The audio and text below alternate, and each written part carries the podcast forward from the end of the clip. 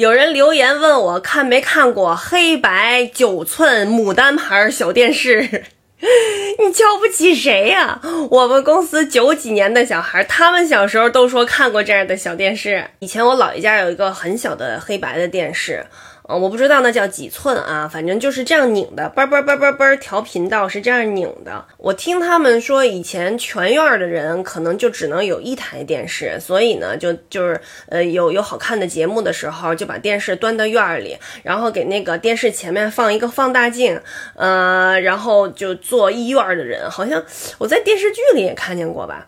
然后，就有人还跟我说，呃，原来有一种什么颜色彩彩色的什么透明的纸还是什么，放在电视前面就做成假装的彩电。以前电视好像都特别厚，完了呢，就经常演着演着就这样，嚓嚓嚓嚓嚓就出雪花了。我爸我妈好像就上去拍那个电视，啪啪啪，从上面使劲啪啪，多拍几下，应它就好了。